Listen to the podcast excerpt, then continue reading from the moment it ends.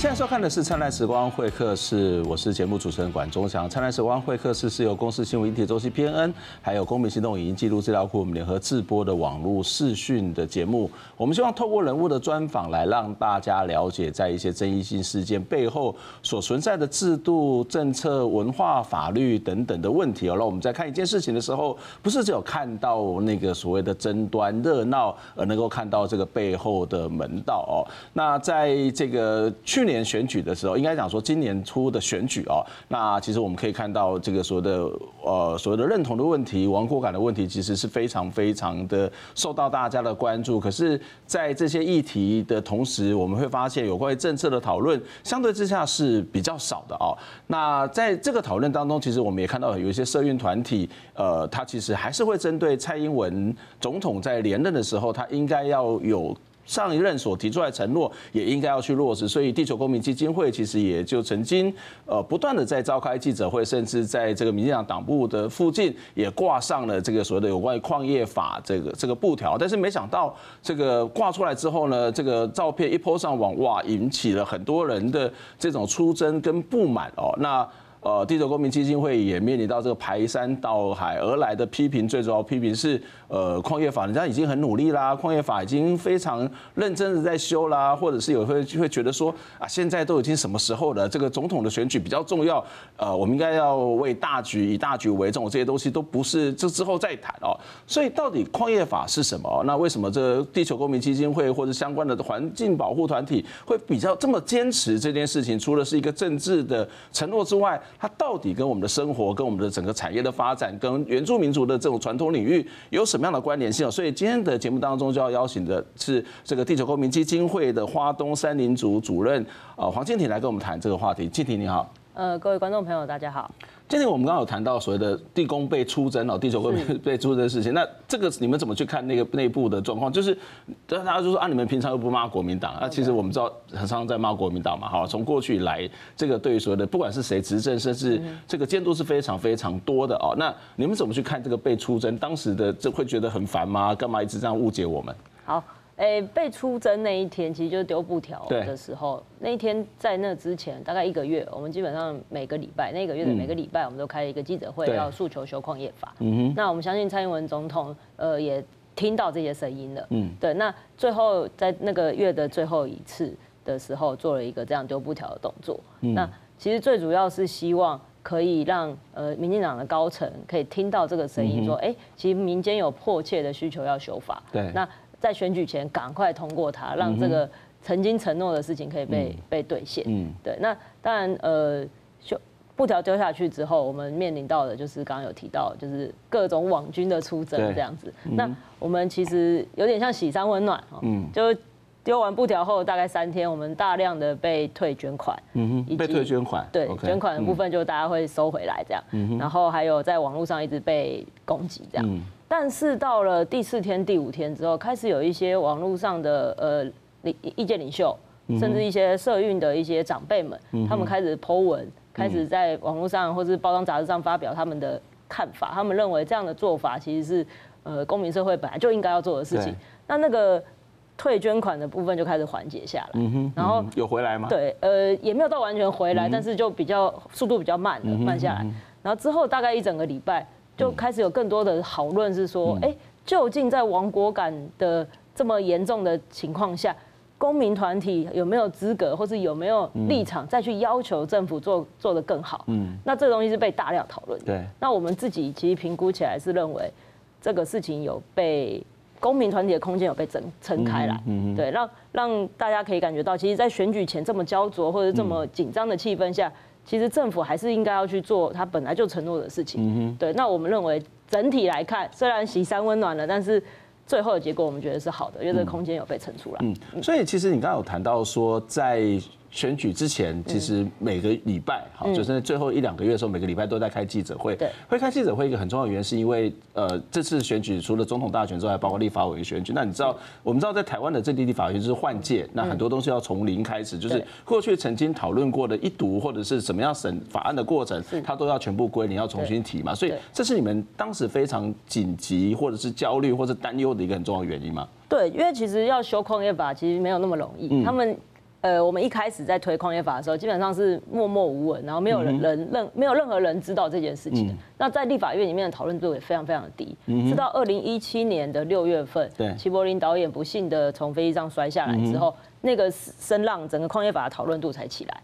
那我们不希望再发生这样的事情，才有办法再修法。那齐柏林导演的呃遗憾的事情发生之后，我们努力了将近三年的时间，才让法案走到最后一关。嗯，对，那。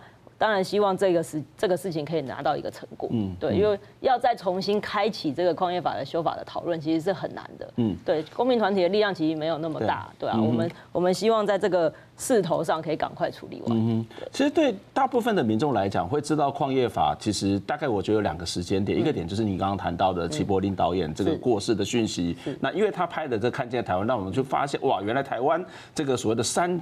不是那么的美，有这么多的坑坑洞洞，然后甚至在这个所谓的，虽然那个影片拍起来很美，可是它其实揭露非常多丑陋的现实。那另外一个原因是在于，可能就是在于所谓的刚刚谈到，在选举之前，我们要求蔡英文总统要去兑现他的承诺。那其实这个矿业法是一个非常长的一个法律，不管你们这个法律的本身，或者你们推法推推动这个修法的过程，可不可以先跟我们介绍一下，简单介绍一下矿业法到底是什么？它到底跟我们的生活，跟这个台湾社会有什么样的关系？好。呃，矿业法其实就是一个管理采矿这个行为的法律。对，那它主要那时候成立的背景在民国第十九年的时候。民国十九年就已经有哇。对，民国十九年大概就是中华民国还在对岸，还在中国的时候。对对，所以它那个时候的设定是一个。地很大，嗯，然后可以跟住的地方的人有住人的地方离很远，哦，的一个想象。那以及那时候是在战争的时候，嗯，对，所以其实有一点战略物资的考量，就是水泥啊这些矿石的的考量是有到战争这一块的，嗯，对。但是他后来搬到台湾来使用，台湾是幅呃面积是非常小狭窄，而且很多地方都都有住人。那现在的采矿的环境就是。就离住的地方很近，嗯，对，那这是一个最大的差别。那第二个就是我们现在不打仗，嗯，对，那这个战略物资的这样的想象，其实应该要有一个调整。它没有那么大的急迫性嘛，是不是？对国家的这个所谓的这种战争的状况是没有那么强的急迫性。其实，呃，刚呃，国民政府刚来台湾的时候，做了很多很多的建设，包括十大建设啊、高速公路啊、雪隧这些事情，都跟水泥的需求有关。嗯，对，那。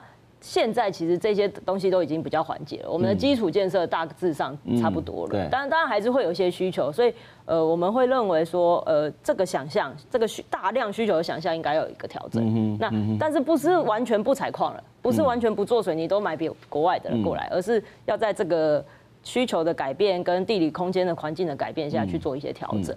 那现在的矿业法其实就是当时的背景是这样，那它里面的规范大概就是。保障业者为主，保障保障这个产业为主，比较没有去关心到我们现在社会越来越关心的，比如说人权，比如说环境的影响，这样的事情，甚至公正转型或是环境正义这一块的事情。对对，所以这其实大家听起来有点不可思议，就是你刚刚谈的是在民国十十七，十九年，十九年。那其实我们在谈谈谈在谈所谓的中华民国宪法的时候，常常说啊，这个以前这个宪法是一个非常大的衣服，然后你放到台湾这个地方，其实是。不适合的，所以不断的有人要提出修宪的这些问题嘛。那同样的，在所谓的矿业法或者相关的法律，也同样面临这个问题。所以这个修法本身符合当代的需要，或是当代的状况，或是这个台湾为主体的这个环境是很需要、很必要。但是其实很让人家压抑的是，哇，这个东西以前的这个大的衣服，到现在还放在这个台湾的身上。那刚刚谈到环境的问题，有一个很大的部分就是中国地大。嗯，那在某些地方可能没有住人，可是现在我们可以看到这矿采矿的部分。在很多地方可能都会跟人有关，所以它就会涉及到几个问题。第一个就是你刚刚谈到的，对于所谓的这些矿权、采矿权的拥有者，他本身的这个权利或者经济发展，嗯，啊，他的所谓的经济上面的这个延续的问题。第二个，这个延续也会涉及到刚刚谈到的住的人，那这个住的人包括原住民族，他可能就住在附近，或者是我们在开始才谈所谓的原住民族的这个知情同意权、传统领域的问题，它可能会产生问题。那第三个就是采矿本身会不会造成所谓的环境保育、山林被破坏的问题啊。那在你们这接触的过程当中，我们的很多对矿业法的了解，或者对采矿的了解，大概都跟雅尼是有关的哈。那可不可以先谈一下，在这个雅尼的这个所谓的历史，到底跟原住民族之间的这种所谓的关系是什么，以及住在这个采矿附近的原住民族，他们怎么去看这种这样的一个问题呢？好，呃，雅尼这个案子蛮特殊的，嗯，他的状况是这样，他是在呃当年国民政府接跟从日本政府手上接收台湾之后，呃，他们也把台国民政府拥有的呃日本政府拥有的土地接收下来，对，那这些土地其实有很大一部分是。本来的原住民族在使用的土地，只是他们没有所有权，所有权是政府的，因为当时日治时期的那个那个状态下，对，那国民政府承袭了这些国家的土地之后呢，呃。开放了一个东西叫做呃山坡地的保育利用条例，它有呃要让原住民本来就在使用的人去登记，说我有使用了，那我要登记说这块地要是我的，嗯、那你登记使用之后满十年，嗯，你有持续在上面做耕作做使用，嗯，你就可以拿到这个土地的所有权。那雅尼这个矿场的使用的土地，其实就在这个登记的青黄不接的情况下，有些族人去登记了，有些人还没登记，嗯，好。那有些人已经拿到所有权了，是这个是他有大概有两百多笔土地，有这三种样态。嗯，那但是这些族人的共同点就是他们本来就一直在使用这块土地，只是他在法律上他有不同的阶段。嗯，对。那在这个时候，雅尼提出了矿业权的申请，然后他要来这边采矿。对。那就变成哎，本来是族人在使用，但是所有权是国家的土地的情况下，国家就租。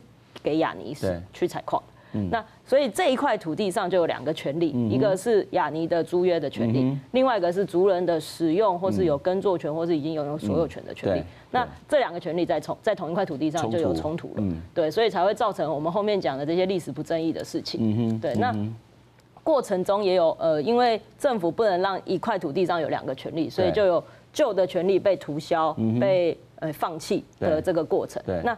族人会认为说，他们其实并没有真正去涂销，嗯、他们没有真正放弃，而是他们被被告知说他们要去领一个补偿金，嗯、所以就签了名或者盖了章。对对，那大大概这样就是两边有认知上的误解。嗯、那这个部分。其实现在正在原转会的原住民族历史正义与转型正义委员会里面去做一个真相的调查。嗯哼，嗯哼。所以这个是一个问题，可是另外一个问题是实际生活的问题嘛？就是在你们的记者会当中，常常会去模拟在这个采矿的时候，哇，住在山下的这些居民，这居民当然有些是原住民，有些可能不是。他们在面临到这个所谓采矿的心理的压力，到底是什么呢？好，我们其实有两个案例，一个是刚刚讲到雅尼的花莲。矿场的这个案例，还有另外一个，其实也是雅尼的矿场，在新竹的案例，那边是客家的聚落，客家人的聚落。那呃，花莲这边是泰鲁格族人的聚落。对，两边他们过去都曾经呃都有跟我们提过，说他们在小时候，或者是呃八十民国八十几年、六十几年的时候，都有自己的家的屋顶，嗯哼，被矿石飞下来砸到过，甚至窗户被打破的状况。那呃，这是当年。采矿技术的状况，所以会让他们有这种呃，甚至有那种警报声一响，全部人要躲在屋内，不然会被石头砸到的这种问、嗯、这种这事情。嗯，那现在随着时代演进，技术也在改变。嗯，那现在的状况大概就是呃，每天大概炸个两次。嗯，对，就挖挖山的时候会买炸药，大概炸两到三次。嗯、那大概就是中午前一次，下午一次到两次这样。嗯，那那个炸的状况是你如果是在走路。或者在开车，你比较不会有感觉。嗯。但如果你是坐在那边，你就会感觉到大概有一个大概三级地震的晃动。嗯。每天每天两到三次一个三级地震。嗯哼。那其实呃现在已经慢慢听，以前是会有爆炸声的，现在慢慢听不到那个声音，因为它其实呃闷在那个矿坑的底下，它是没有蹦的那个声音。越深去采矿。对对对，它是只有晃动的。那晃动完之后就会有那个烟尘飞出来。对。那再加上其实两个地方的聚落都离。亚尼的水泥制造厂非常靠近，嗯、那水泥制造厂在过制造过程就会排放很多的空气的污染的部分，所以他们大概就是被这种震动跟空气污染，嗯、以及从矿场运送水泥到呃运送矿石到水泥厂的这个输送带的噪音，每天在影响。所以我们刚刚有谈到，就是即使在这个矿业法上面看起来好像这个技术上面哈，就是采矿的技术上面好像是比较安全无虞。可是事实上，市场那个心理压力很大。那当然，是不是真的安全无虞，还是有许多要去讨论的这个地方了哈。那还有包括整个灰尘的问题。那回到一个更重要的一个角度来看，就是这个法在刚刚谈到是民国十九年所制定的法律，到现在跟整个环境是不同，它本来就有这个修订的这个必要性。而回到这个原住民族的这个权利来讲，它不是单纯的在住在那边的心理压力或者是安全的问题。现在我们看到最近这几年，包括呃原基法的通过，包括所谓的原住民族传统领域的这个认定，或是所谓相关知情同意权的这个讨论，都是我们要接下来要再跟大家继续分析、再讨论的部分。我们先休息一下，待会回来跟大家谈说那。怎么样去面对到不同的权利，在这个地方，他怎么去做协调，或者是怎么去保障应该要有的基本的原住民族的基本权利？我们先休息一下。纪录片导演齐柏林二零一七年过世，总统蔡英文当时宣誓要进行矿业改革，但矿业法没能在立院上个会期完成修法，一切归零。回顾蔡英文执政四年来，非核家园、再生能源推动获得环团认可，但也有不少环境政策尚未交出成绩单。过去四年里面，针对产业结构调整，针对工业的工业排碳这个事情，没有做任何积极的一些管制作为，所以这个部分是很重要。他们接下来的政策深水区。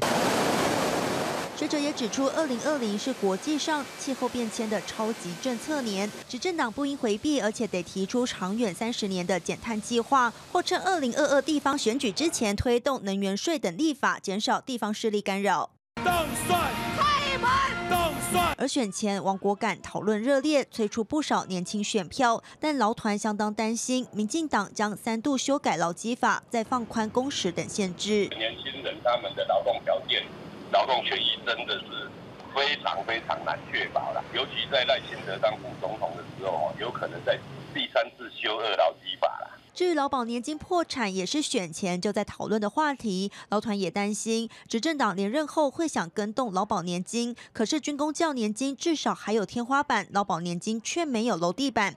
退休金缴多领少，恐怕是青年世代得面临的未来事。记者黄怡晶、郭俊霖台北报道。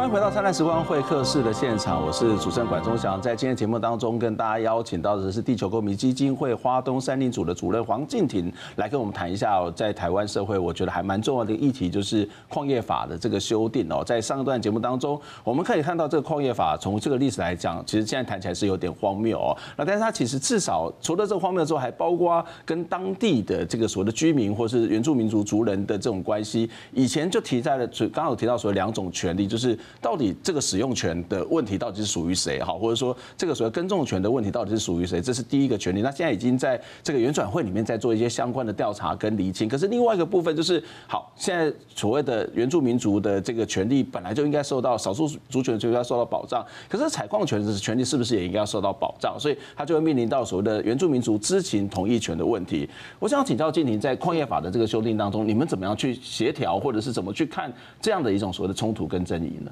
好，呃，采矿哈，它有三个程序。嗯哼。第一个是要取得矿业权。嗯。第二个要实际呃取得矿业用地之后，它才可以在这个矿业用地的范围做开采。嗯哼。第三个其实就是大家比较熟知的雅尼的事情，就是矿业权到期后要往后展延时间，那最长是展延二十年。这个时候，呃，在这三个阶段。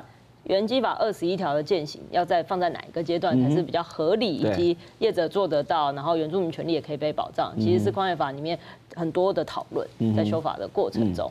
那呃嗯，经济部这边其实非常担心的一件事情就是说，哎，不管是哪一个阶段，第一个要取得部落同意，嗯。取得哪一个部落同意，嗯，那在原基法里面的一些执法规定就是关跟采矿行为有关的关系的部落，嗯。啊，那这个关系部落如何认定？这个其实，在现实上面，可能我们看到，除了地球公民基金会跟原住民族这个反对展言的这些族人有开记者会，在雅尼的部分或者支持的，也有一些族人出来开记者会，这可能就是一个现实上面怎么去面对的问题嘛。对，嗯，究竟你要咨询谁的同意？那谁有谁有权利来决定同意或不同意？嗯哼，这个东西一直在争论。对，那。我们的立场当然是受到采矿影响的部落，就是关系的部落。那这个又回到原民会去认定部落的问题，所以它其实蛮复杂的。对，当地的族人认为那边有影响的部落是六个部落，嗯哼但是呃，每这六个部落里面跟矿场和水泥厂的距离其实都不太一样，有些很近，有些很远。好，那在呃民国一百年的时候。原民会去核定部落的时候，他去把这个六个部落核定成一个部落。嗯哼，对，他本来是六个，但是被原民会核定为一个。嗯，所以一个部落里面有六个不同的部落，他必须只能有一个声音是同意或不同意。嗯、那这个在实务操作上就非常非常的困难。对，而且每一个部落跟对于亚泥的依赖或者在工作上面的需求也可能会不一样。对，那其实离矿场最近的那个部落人数是少的。嗯哼。那离水泥厂以及赞同雅尼的这个部落的人数是多的。嗯。所以在整个六个部落的人口比例上，它就会有大欺小的问题。嗯。对，那。小的部落被雅尼的矿场影响比较深，所以他自然而然会比较反对这件事情。大的部落呃比较多人在雅尼的矿场或水泥厂工作，以及他距离矿场比较远，但环境上生活上的影响比较少，他自然而然比较同意雅尼。嗯，对，那这个事情就会变得呃很复杂，就有点像是我们讲说，我们让核电厂周围的居民哦去承受全台湾公投说要把核废料放在核电厂里面，是一样。对我们来说是不正义的事情，嗯嗯、对。那这个东西在原基法里面，其实现在没有解决机制，嗯，嗯对。所以你们会认为说，原基法应该要去处理这个问题，但是至少在采矿这个部分，它还是有一个同意权，或是这个知情基本的权利嘛？好，对，因为其实原基法二十一条在规范资商同意权这件事情的时候，他讲的很清楚，是开发行为以及资源利用。嗯、那采矿其实符合这两者，对对。那现在的争论就是，当年雅尼六十三年开始采矿的时候，还没有原基法，原基法是民国九十四年才开始的。嗯，好，那雅尼的矿业权往后展延二十年的这个展延的阶段，要不要回头去补做这个九十四年规定的智商同意权？这个就有很多争论。那近期在嗯去年的七月十一号的台北高等行政法院做了一个判决，就是呃矿业权展延，它其实不太算是开发行为。嗯。不太算是资源应用，它只是业者的权利往后延伸。对，对他觉得是第一个是这个，第二个是他说，但是因为采矿采了很久了，嗯，都没有问过当地居民的意见，嗯、那我们就用这个时间点来征询原住民的意见。给他们表达意见的权利，所以 这个判决就让我们两边都行嘛。他就是两边不得罪，然后最后的判决是要做原基法二十一条，大概是这个状态。所以亚尼其实就跳起来，那亚尼也去让支持他的部落族人跳起来，跳出来说，我们支持亚尼继续挖，继续展延。但他们其实不去谈说到底原基法这个。这个背后的意义是要咨询这个部落的想法，对，给他呃，让原住民有自己保障自己权利的机会。也就是说，即使去咨询，也不见得会被否决，而是在于那个母数，或者至少那个程序是基本的尊重，或者是基本权利的保障嘛。对，我们其实一直在讲说，原基法九十四年通过之后，它并没有真正被用在。台湾的各个开发行为上面，它就变成一个巨文，它就是放在那边摆着好看，但是实际上没有去使用它。那其实因为采矿啊，我们台湾大概有两百个矿场，里面有一百多个，八成以上的矿场是在原住民的传统领域或者生活范围里面的，所以其实采矿要践行原计法这件事情，是对原住民权利保障很重要、很重要的规定。所以我们其实，在修法的时候，一直希望是可以。有一个践行原基法的条文进去，但是怎么践行，其实回到原住民族基本法跟原民会去讨论，对，而不是在矿业法里面去讨论。矿业法只要有一个接轨到原基法的条文，这样就可以了。对。所以呃，即使我们可以看到，假设回到这个需要去讨论，对于业者来讲，他会觉得这是溯及既往。是。那可是从一些所谓的法律精神来讲，他不应该去溯及既往嘛？这个其实就会变成是说，你们会谈到说啊，这个是不是一个霸王条款？这个霸王条款就是说，哎，我们可以同意，可是。这个同意，呃，是不是永远无限期的去继续使用，或者是说，它其实可以到某个部分，我们必须要有一些停损，或是回过头来要去检讨你过去的使用。是。那可是现在矿业法是怎么定呢？就有关于这个所谓的溯及既往，或者是有关于这个采矿权的展延是怎么定？你们希望怎么去改变？好，呃，其实，在现在的矿业法里面，它定呃是第三十一条，它是定。展现原则核准，嗯，有例外才会驳回，嗯哼。那那个例外是什么？比如说业者该缴的，展现原则核准说，如果没有什么意外的话，就是你继续延续，是，那也是二十年，呃，最长二十年，最长二十年，对，要看你的采呃矿场的量还剩多少，对。那有一些例外，那些例外是什么样才会驳回呢？就比如说业者没缴钱，嗯哼，或者是业者违法，他本只能在这个这个区域采矿，他去其他地方采矿，嗯，对，这样子的行。重大缺失才有可能被驳回。所以也都是考虑到业者经营行为的问题嘛？对，他其实就是认为他的设计上是这样，他认为业者投入采矿的这些资本、这些器具，甚至水泥厂，是巨额的。那他要保障他的权利可以不会被其他事情中断，它可以继续延续下去这样子。所以我们会认为这个法它有一点问题，是因为。采矿采了二十年，你们可以想象，就是一个山被炸了二十年。嗯、那它的呃，先不管周遭居民好了，我们讲生态跟环境，嗯，或者它的地质条件是会改变的，嗯对。嗯、那更何况在雅尼这几个矿场里面，它是一个山头本来七百公尺高，嗯，降降降降，采矿强降到现在大概两百公尺，嗯，它是一直往下降，它未来要再继续降到一百二十公尺。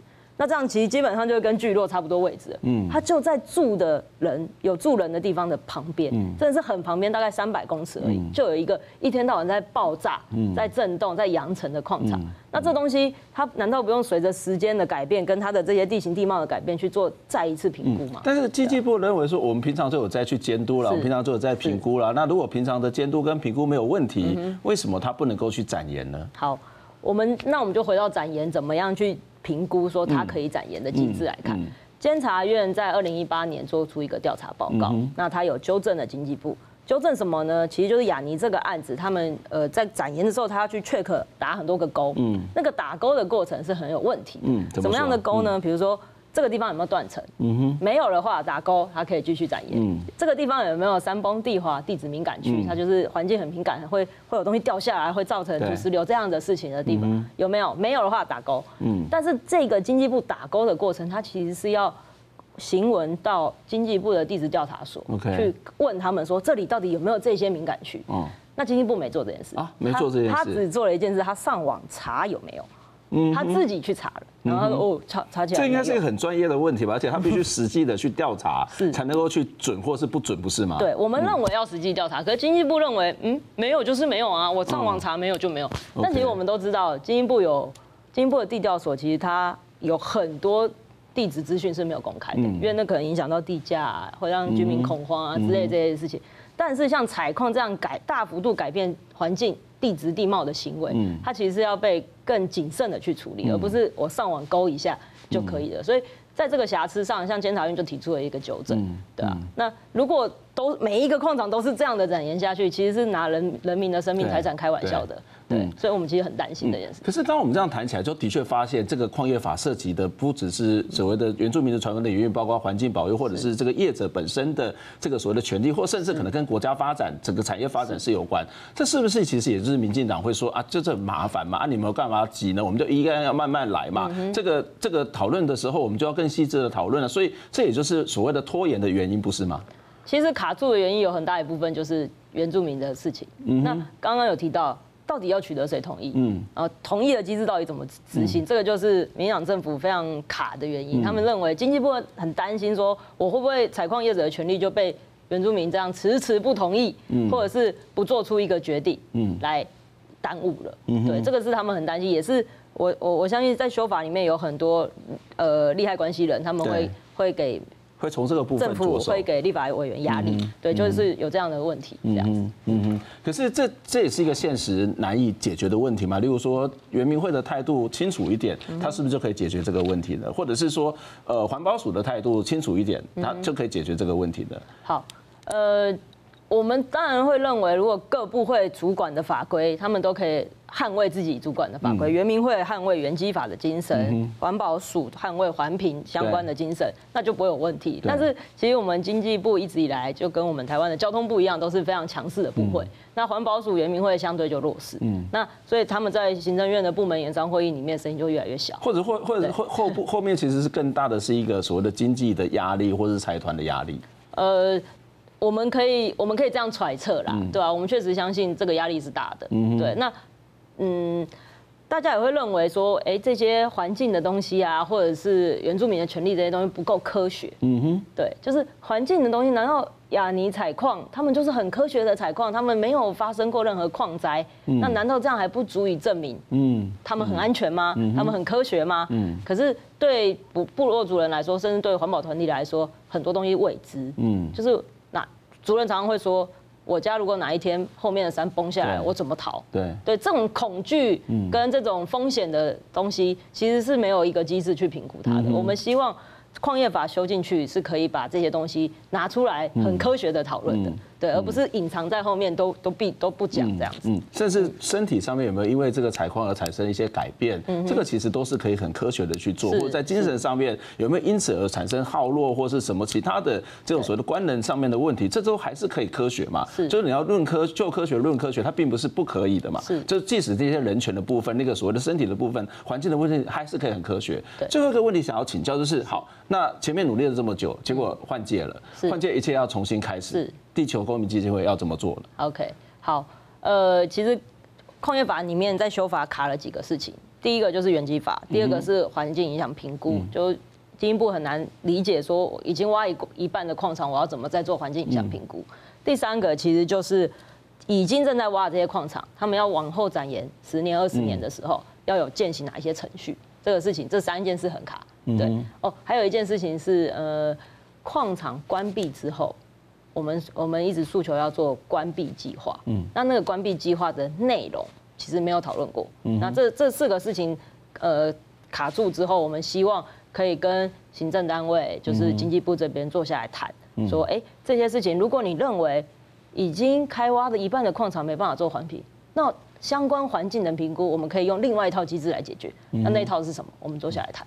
对，我们我们希望可以推进事情，嗯哼，哦，不要就卡在这个没办法修，嗯，那你不做环评没关系，但是你要做什么事情，要让我们知道，嗯，你要有个机制出来，来说服住在矿场附近的族人的居民，说他们采矿可以一直不会造成环境的影响，不会造成他们生命财产影响，也说服环境团体或者在乎环境的社会大众说，哎，你们是有真认真在把关的，而不是随随便便的这样子。而且其实也选举选完了。而且其实也上一期也讨论了有三四年的时间，是那这三四年当中到底做得到做不到问题，应该要讲清楚，或者是你们到底做了什么要讲清楚，或者是哪些要继续再讨论的话，包括政府他就必须要讲清楚。我相信环保团体早就已经准备好，很多的东西都已经有，可是到底国家的态度、政府的态度是什么？你的困难到底是什么？讲清楚是很重要，而且这其实是一个可以理性讨论，是一个可以科学讨论的问题哦。是那这个不只是一个所谓的。采矿的权利，也包括整个台湾的环境的发展，包括少数族群的权利的问题，这个都不可以被忽视哦。今天非常谢谢静婷来接受我们的访问，谢谢你来给我们这样一个非常重要的一些观点跟看法。我们下次再会，拜拜，拜拜。